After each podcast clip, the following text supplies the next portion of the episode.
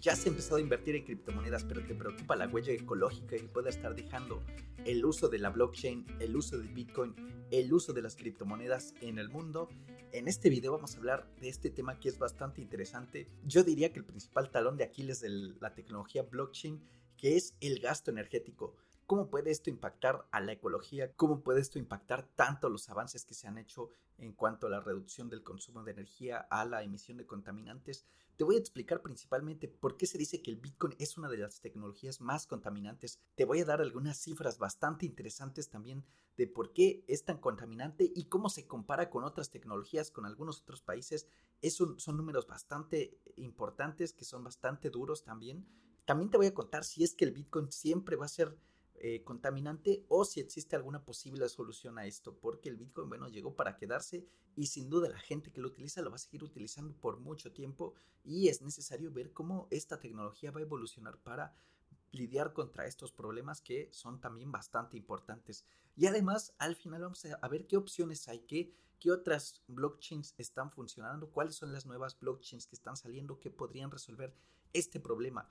Pues bienvenido a este sexto episodio de CryptoTed Podcast, donde hablamos de todo lo relacionado a la tecnología blockchain, a las criptomonedas, al futuro, a las NFTs y como te lo comentaba anteriormente, en este episodio vamos a hablar sobre la ecología, sobre cómo Bitcoin está estigmatizado como una de las tecnologías más contaminantes que existen actualmente. Primero tenemos que explicar por qué se dice que el Bitcoin es tan contaminante. Es necesario entender que el Bitcoin como tal realmente no significa que donde están los equipos de minado esté produciendo esa contaminación. Bien, es una contaminación que se hace de manera indirecta. Para todos los que no conocen todo el mecanismo de Bitcoin, lo voy a explicar bastante sencillo, muy por encima, no nos vamos a ir al detalle, pero básicamente cómo funciona Bitcoin, bueno, funciona mediante múltiples computadores conectados en red. Y estas computadoras lo que tienen que hacer es resolver ciertos algoritmos, ciertos eh, problemas matemáticos, de forma que cada vez que se hace una transacción sea válida. Esta transacción pues se válida por todos los equipos que están ejecutando ese algoritmo. ¿Cuál es el problema principal con eh, el uso de blockchain o de esta tecnología? Es que cuando nosotros hacemos una transferencia desde, un, desde una billetera hacia otra, lo que está pasando es que realmente nosotros le estamos pidiendo a todos los equipos que están alrededor del mundo, que están interconectados, que intenten resolver un algoritmo que valide esa transferencia. Como esta transferencia solamente puede ser validada por un solo equipo de cómputo, el resto de equipo de cómputo se está desperdiciando. ¿Y por qué pasa esto? Bueno, porque en realidad cuando nosotros hacemos la transferencia, estamos diciéndole a todos los equipos que intenten resolver este algoritmo, este problema, pero de forma aleatoria. Entonces, cuando alguno de ellos, alguno de estos equipos resuelve el problema, eh, eso queda grabado en la blockchain y el resto de trabajo queda inútil, queda inutilizado y es tiempo perdido y es energía de cómputo que también está perdida.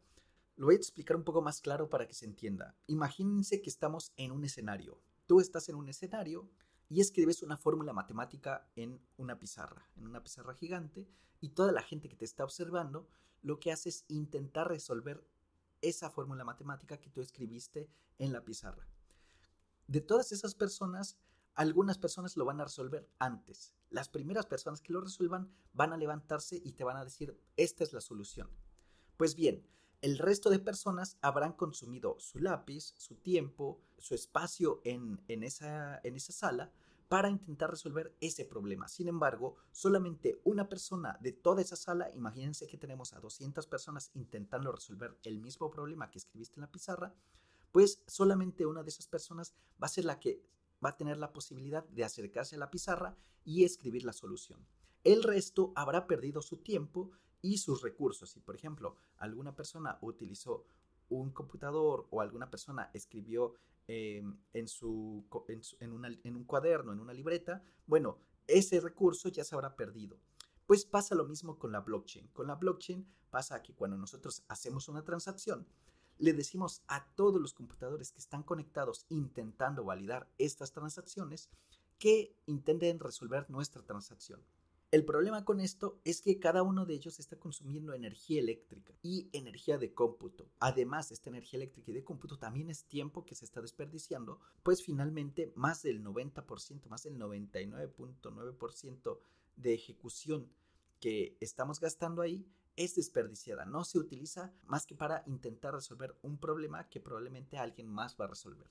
Esto es lo que pasa con Bitcoin. Cuando nosotros intentamos resolver estos problemas de esa manera, pues simplemente estamos desperdiciando energía y tiempo de cómputo de muchos otros computadores alrededor del mundo. Y este es un gran problema porque cuando nosotros tenemos cientos de miles de computadores ejecutando una transacción o intentando validar una transacción, pues se necesita mucha cantidad de energía eléctrica que pues básicamente se obtiene de la red eléctrica. El problema con esto es que esta red eléctrica en la mayoría de los casos, pues como todo el mundo está consumiendo energía, necesitamos producirla de algún lado. La mayor cantidad de energía producida en el mundo viene del uso de restos fósiles, del petróleo, del carbón, que son quemados, que son eh, utilizados para quemarse, para calentar calderas que a su vez producen energía eléctrica. Bueno, pues básicamente este problema es lo que causa que el Bitcoin sea uno de los, de, los consumidores de energía eléctrica más importantes del mundo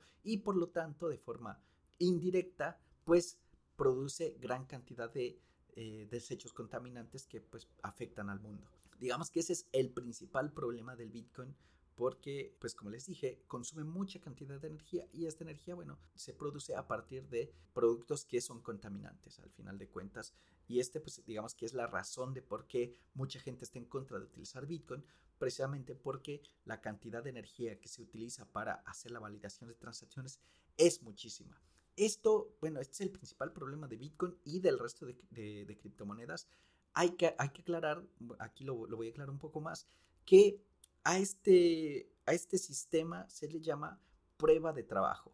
Mm, básicamente, Bitcoin funciona con un algoritmo que se llama prueba de trabajo. Y se llama así, pues básicamente porque cada uno de los equipos que está ejecutando o tratando de resolver este problema, al final de cuentas, es la forma en que prueban que efectivamente ejecutaron un trabajo de cómputo y por eso es que se llama prueba de trabajo. Ya existen otros algoritmos, otros mecanismos muy distintos al que utiliza Bitcoin que reducen esta cantidad de trabajo y por lo tanto reducen la cantidad de, cómputo que se necesita y también reducen la cantidad de energía que se utiliza para ejecutar o validar estas transacciones.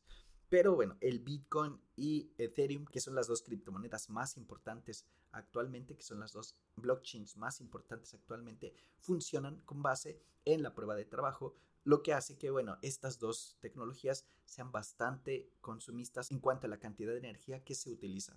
Bien, esto es bastante interesante, es algo que pues siempre deberíamos tener en cuenta, que también eh, cuando estamos invirtiendo en estas criptos, pues sin duda esto tiene un efecto eh, indirecto hacia lo que es la ecología y bueno, es también claro que deberíamos tenerlo, ser conscientes de ello. Les voy a contar algunos números que son bastante también interesantes con respecto a qué tan caro es el Bitcoin eh, energéticamente hablando con respecto a otras tecnologías o a otras entidades del mundo. Por ejemplo, unos números que, que estuve investigando y que obtuve son del Centro de Finanzas Alternativas de Cambridge donde nos pone el consumo eléctrico eh, de algunos de los países más importantes del, mundo comparado contra el Bitcoin. En primer lugar tenemos a China, que China es un monstruo y consume una cantidad ingente de energía. Y China consume aproximadamente 6.453 terawatts por hora. Terawatts hora. Eso es una cantidad muy grande de energía, pero pongámoslo en perspectiva. Si China tiene 6.453, mientras que Estados Unidos tiene 3.990 terawatts hora. Eso significa que, bueno, están, Estados Unidos está un poco por encima de la mitad de lo que consume China. Alemania, que vendría a ser el tercer consumidor más grande del mundo, consume alrededor de 524 terawatts hora. Eso ya es bastante, es muchísimo, muchísima cantidad de energía que están consumiendo, pero consideremos que son países, es son países, son personas, son fábricas, es mucha energía la que se consume. Bueno, son países a, final de cuentas y es un tamaño bastante considerable, pero lo ponemos en perspectiva como un país, un territorio gigante, ¿no? Por otro lado, todos los data centers, todos los lo que son servidores, em, centros de cómputo, procesadores alrededor del mundo, consumen alrededor de 205 terawatts hora. Eso según estos cálculos del Centro de Finanzas Alternativas de Cambridge. Y Bitcoin hasta el mayo de 2021 se encontraba en el cuarto lugar, con aproximadamente 143 terawatts hora. Entonces, si lo ponemos en perspectiva y por ejemplo sacamos todo lo que son los data centers, Bitcoin estaría ocupando casi el cuarto lugar si lo comparamos, por ejemplo, contra China, Estados Unidos y Alemania. Bitcoin estaría consumiendo un poco más de energía que lo que consume Noruega actualmente o incluso estaría consumiendo casi el doble de lo que consume Bangladesh como un país completo. Ahí podemos ver que Bitcoin realmente está consumiendo gran cantidad de electricidad, que de esa electricidad, digamos que casi el 99% está siendo inútil. O sea, básicamente significa que no, no están procesando transacciones válidas, sino que simplemente están intentando resolver problemas de cómputo, pero no están resolviendo nada concretamente. Básicamente por eso se llama prueba de trabajo, porque es una prueba de que todos intentaron resolver el problema, pero no lo lograron y solamente unos cuantos lo van a lograr. Estos números son bastante interesantes. Tengo más números. Por ejemplo, eh, la potencia que utiliza Bitcoin en energía podría dar un porcentaje a algunos de los países más grandes del mundo. Por ejemplo, el Bitcoin representaría el 4.7% de la energía que requiere Estados Unidos para poder funcionar. La cantidad de energía que Bitcoin utiliza también podría dar el 20.1% de la energía utilizada por, por, Rusia, por ejemplo, el 35% de la energía utilizada por Canadá o el 35.3% de la energía utilizada por Alemania. Otro número bastante interesante es cuánto una sola transacción puede llegar a consumir una sola transacción de, Bitcoin, o sea, traspasar una cantidad de Bitcoin desde una billetera a otra, puede llegar a consumir hasta 2004 kilowatts hora. Esto vendría a ser el equivalente de energía consumida por una casa promedio en los Estados Unidos en aproximadamente 68.7 días. Imagínense la cantidad de energía, realmente es muchísima energía. Esta es la razón también de que el Bitcoin, bueno, sea tan caro y tan, bueno, tanta gente esté dispuesta a ser minado. Pero también es importante considerar que este minado se realiza sobre todo en países donde la energía es más barata. Entonces, por eso nosotros ya empezamos a ver que existen muchos mineros que están empezando a trasladar todas sus, fuentes de energía, o sea, se están trasladando a sistemas que les reporten mejor, eh, mejores beneficios. Porque, por ejemplo, si tú estás en un país donde la energía es muy cara, realmente el costo de hacer minado con, con el beneficio que puedes llegar a obtener, pues no vale la pena. Entonces, ya nosotros ya podemos ver cómo, en muchos países muchos mineros están cambiando hacia eh, energías más limpias o hacia energías que también les reporten beneficios. En su momento uno de los, de los países que generaba mejor beneficio en, en ese sentido era Venezuela, por ejemplo, donde en Venezuela eh, la energía, bueno, todo lo que era la, electricidad y todo lo que era relacionado al, petróleo, pues estaba eh, subsidiado, por decirlo así, por el gobierno. Entonces, el, el, gasto de energía o la electricidad era bastante barata y en ese, en ese caso los, las personas que hacían minado, pues compraban eh, equipos de cómputo y los, conectaban a la red eléctrica y empezaban a hacer minado porque eso, bueno, les, les generaba bastantes beneficios. Otro caso es el ejemplo de China, donde también la energía en algunas partes llegaba a ser bastante barata y los mineros, bueno, eh, sacaban bastantes beneficios. Actualmente, bueno, ya existen algunas otras eh, fuentes de energía que se están utilizando. Un caso bien particular e interesante es el caso del Salvador, donde actualmente están utilizando lo que son las calderas de, todos estos geysers que hay en, la zona para generar electricidad porque bueno, tienen centrales termoeléctricas donde ellos conectan sus sistemas de minado y de ahí obtienen energía para hacer la minería. Entonces, un poco el Bitcoin se está migrando hacia esa tecnología, pero la cantidad de energía que se está utilizando sigue siendo muchísima y tiene que haber una forma de resolver este problema.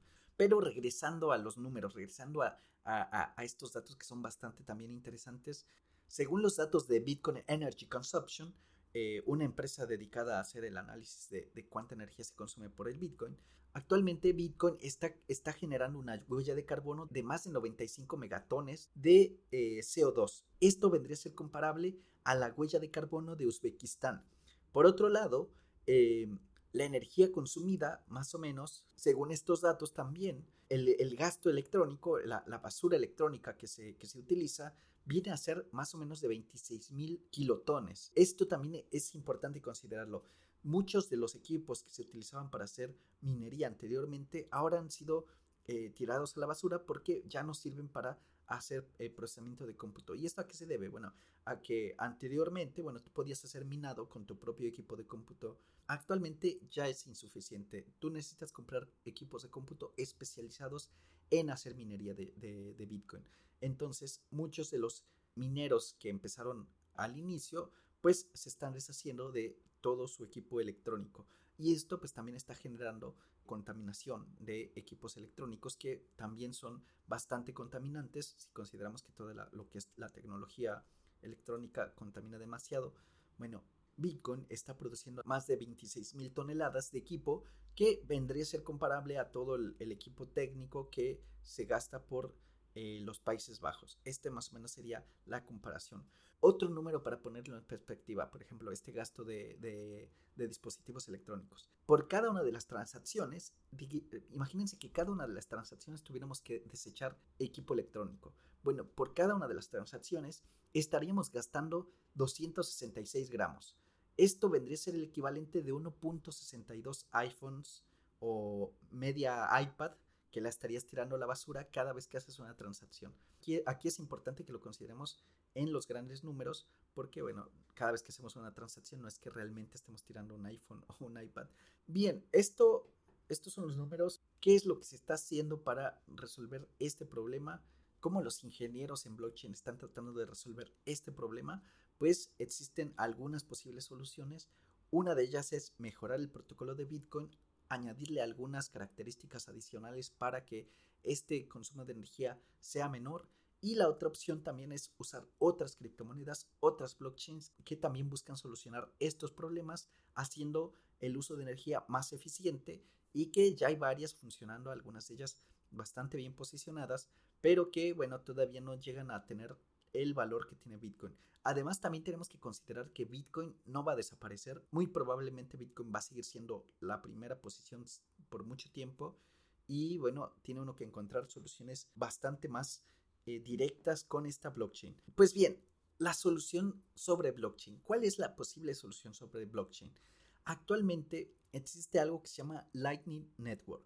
Esta Lightning Network básicamente es algo así como una capa que se añade a lo que es el protocolo de blockchain, al protocolo actual de blockchain que es lo de prueba de trabajo. Y bien, esta Lightning Network, que es una tecnología que iría sobre lo que es el, algoritmo actual de Bitcoin, ayudaría a resolver el problema del el gasto energético, ayudaría a resolver el problema de las transacciones tan costosas en este momento en lo que es el protocolo de Bitcoin. Este algoritmo o esta, esta nueva funcionalidad sobre el protocolo fue propuesta en 2015 por Tadeusz Tirja y Joseph Poon en un, en un documento que llamaron The Bitcoin Lightning Network. Básicamente ellos sabían o, se, o imaginaban que esto iba a ser un problema en largo plazo que iba a causar que, bueno, la cantidad de energía que se iba a utilizar iba a ser muy problemática para este protocolo de, de Bitcoin. Y ellos hicieron una propuesta donde se utiliza algo eh, llamado Off-Chain Protocol. Básicamente lo que quiere, lo que, lo que significa Off-Chain Protocol es que es un protocolo o un algoritmo que se encuentra por fuera de lo que es la blockchain. Y con este protocolo lo que se busca hacer es juntar la mayor cantidad de transacciones en un solo paquete y hacer esa validación conjunta. Para esto se utiliza este protocolo que básicamente lo que hace es crear canales de transferencia donde uno puede enviar, por ejemplo, tu pago mensual y cuando juntes la cantidad suficiente de pagos, se ejecute la transacción en la blockchain eh, de Bitcoin. Para explicarlo un poco más aterrizado, imagínate que tú empiezas a pagar tus deudas, eh, por ejemplo, de impuestos con el gobierno con Bitcoin. Entonces, lo que va a pasar ahí es que tú vas a crear, lo que pasaría entonces ahí es que tú crearías un canal entre tu billetera y la billetera del gobierno. Y pasada cierta cantidad de transacciones, tú harías la transferencia de Bitcoin. ¿Cómo funciona este algoritmo? Lo que hace es que la persona, o, más bien el gobierno y la persona que hacen la transferencia, crean este canal de comunicación donde mandan sus Bitcoin, donde mandan estos tokens, pero no se ejecuta la transferencia hasta que se finaliza como el canal, hasta que se cierra el canal. Y teniendo esto en consideración, bueno, estaríamos reduciendo la cantidad de transacciones que se realizan. De esta manera, por ejemplo, si tú hacías una sola transacción, en cada transacción estabas gastando energía de cómputo, estabas gastando equipo, equipo de cómputo también. Pero ahora con esta, con esta nueva tecnología de Lightning Network, lo que estaría pasando es que tú estarías armando un contrato entre tú y la otra persona hasta que se cierre esa, mm, comunicación, se haría la transferencia. Entonces, en esa sola transferencia podrías estar haciendo una gran cantidad de envíos de, Bitcoin sin que realmente estés utilizando la blockchain de Bitcoin eh, en la transferencia.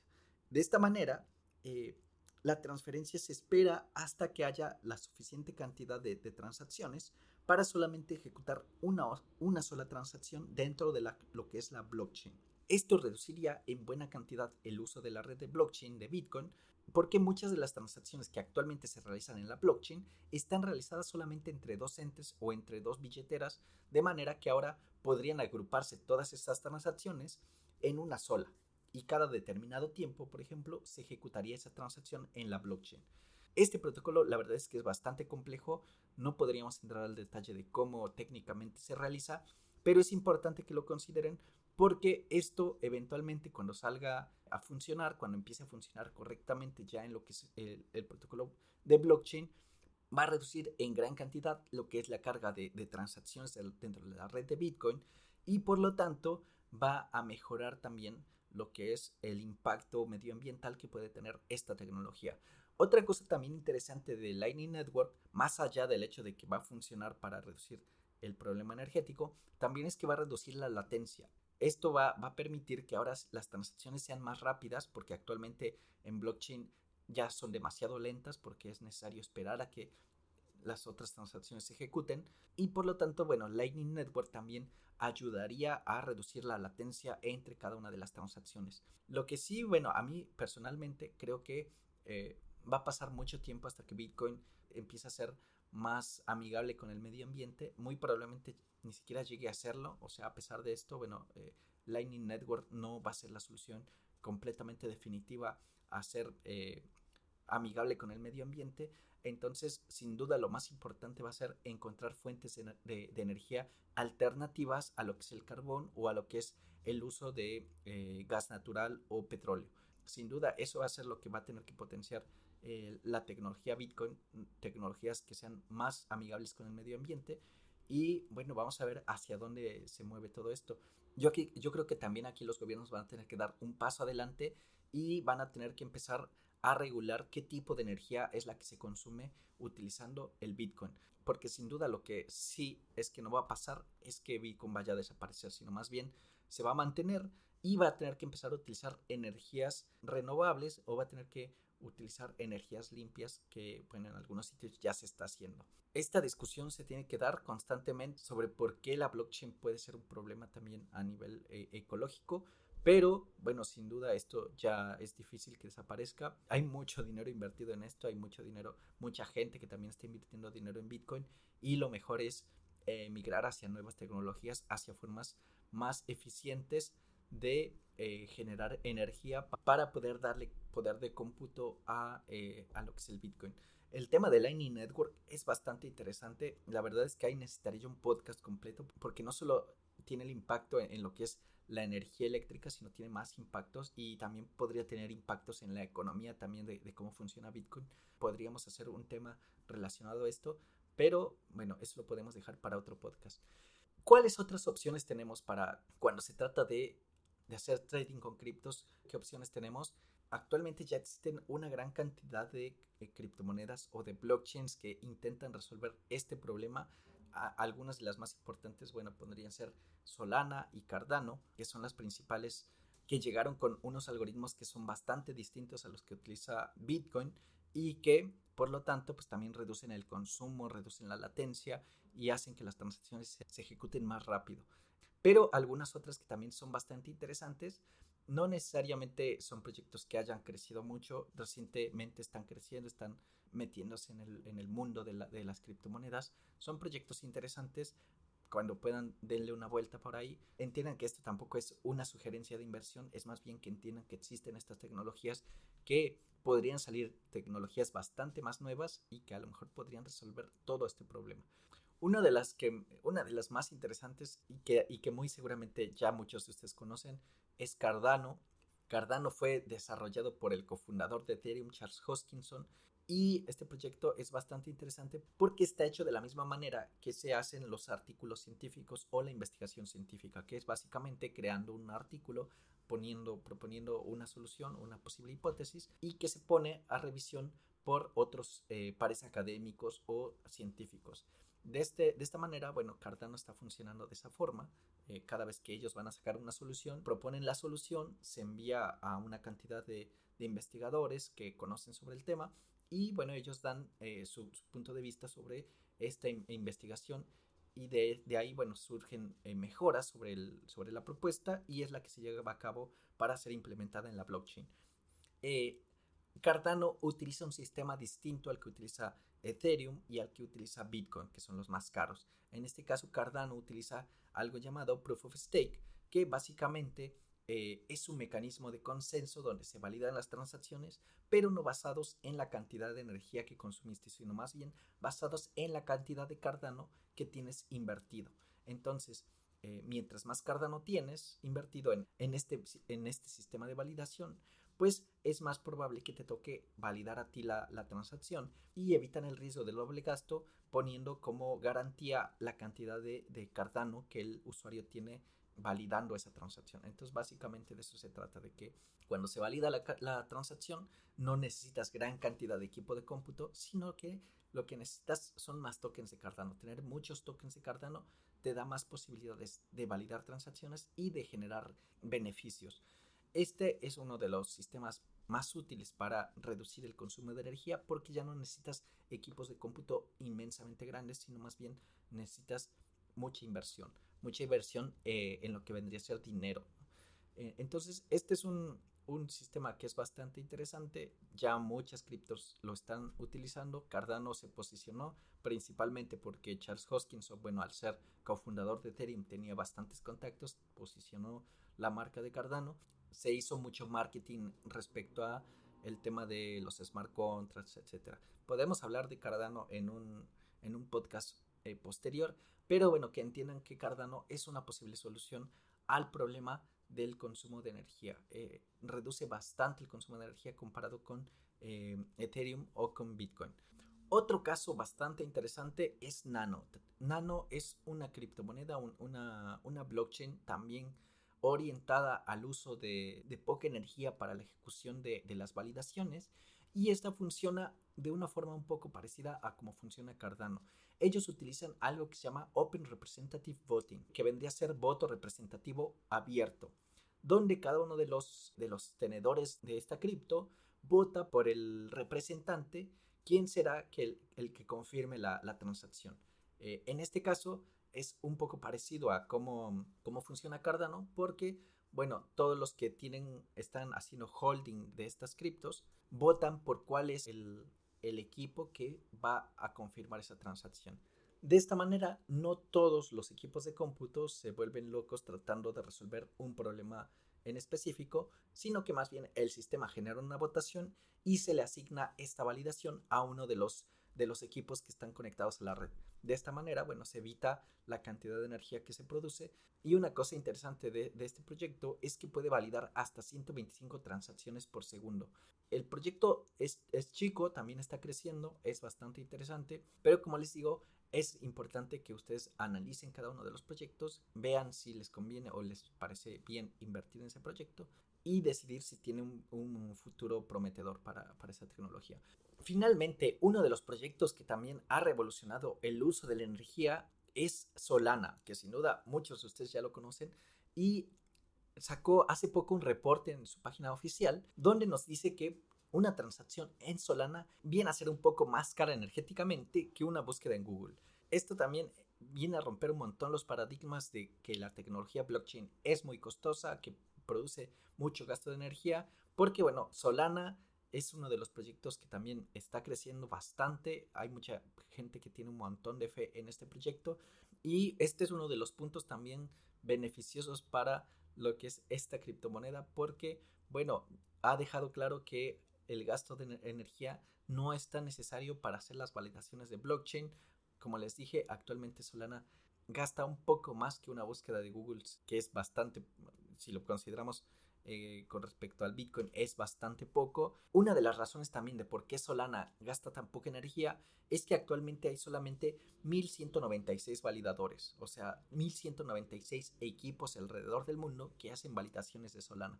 Entonces, comparado con Bitcoin, bueno, realmente Bitcoin debe de tener cientos de miles de, mineros, de, equipos de cómputo trabajando, y eso hace que, bueno, Solana sea mucho más barato eh, en términos de energéticos que, Bitcoin. Actualmente Solana o la red de Solana puede validar aproximadamente 20 millones de transacciones, lo que hace que Solana, bueno, sea uno de los proyectos también más interesantes en el mundo de las criptomonedas, en el mundo blockchain. Ya veremos si sale algún otro competidor que pueda ser más eficiente que esto. Como les dije, bueno, también lo importante aquí es entender que Bitcoin no va a desaparecer, que muy posiblemente va a seguir funcionando por mucho tiempo y es necesario también empezar a apoyar a estos proyectos que a lo mejor son más pequeños, pero que también están trayendo mucha más tecnología, que son más potentes.